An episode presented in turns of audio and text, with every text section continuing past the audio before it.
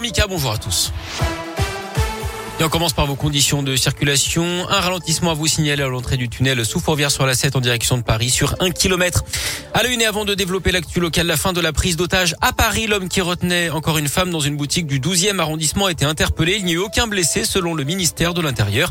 Le suspect âgé d'une cinquantaine d'années retenait la victime depuis hier après-midi quand il était entré dans une quincaillerie avec un couteau. Il est connu pour des troubles psychiatriques. Un gymnase comme logement d'urgence. Le collectif Jamais sans toit occupe depuis vendredi le gymnase QC à Villeurbanne pour y loger 29 enfants de l'école Ernest Renan. Jusque-là, les enfants et leurs familles dormaient dehors alors que les températures avoisinent les 0 degrés. 45 personnes sont donc logées temporairement aidées par des bénévoles, des voisins, des parents d'élèves, mais aussi par des enseignants. Une centaine de personnes donnent des vêtements, de la nourriture, des produits d'hygiène ou un peu de leur temps.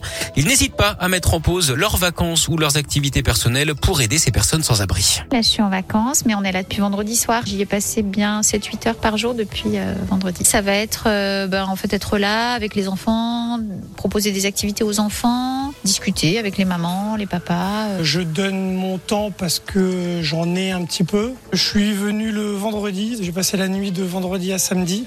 Et euh, je suis repassé hier aussi un moment pendant 2-3 heures. Pour les repas, on a les restos du cœur qui peuvent nous faire des repas pour le soir et puis les, les parents d'élèves qui nous amènent à manger. euh, voilà. Notre fille a préparé de la soupe et on a amené du fromage et puis des papillotes aussi. Et le collectif Jamais sans toi se mobilise hein, cet après-midi à 14h30 devant la direction de l'emploi du travail et des solidarités du Rhône pour réclamer un logement pour ses familles.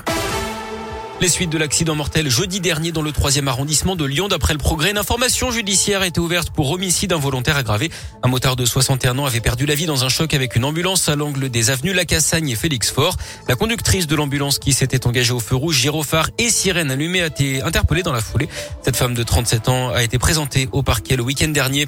L'actuel Lyon, c'est aussi le doyen de la fac de droit suspendu après des accusations de violence sexuelle.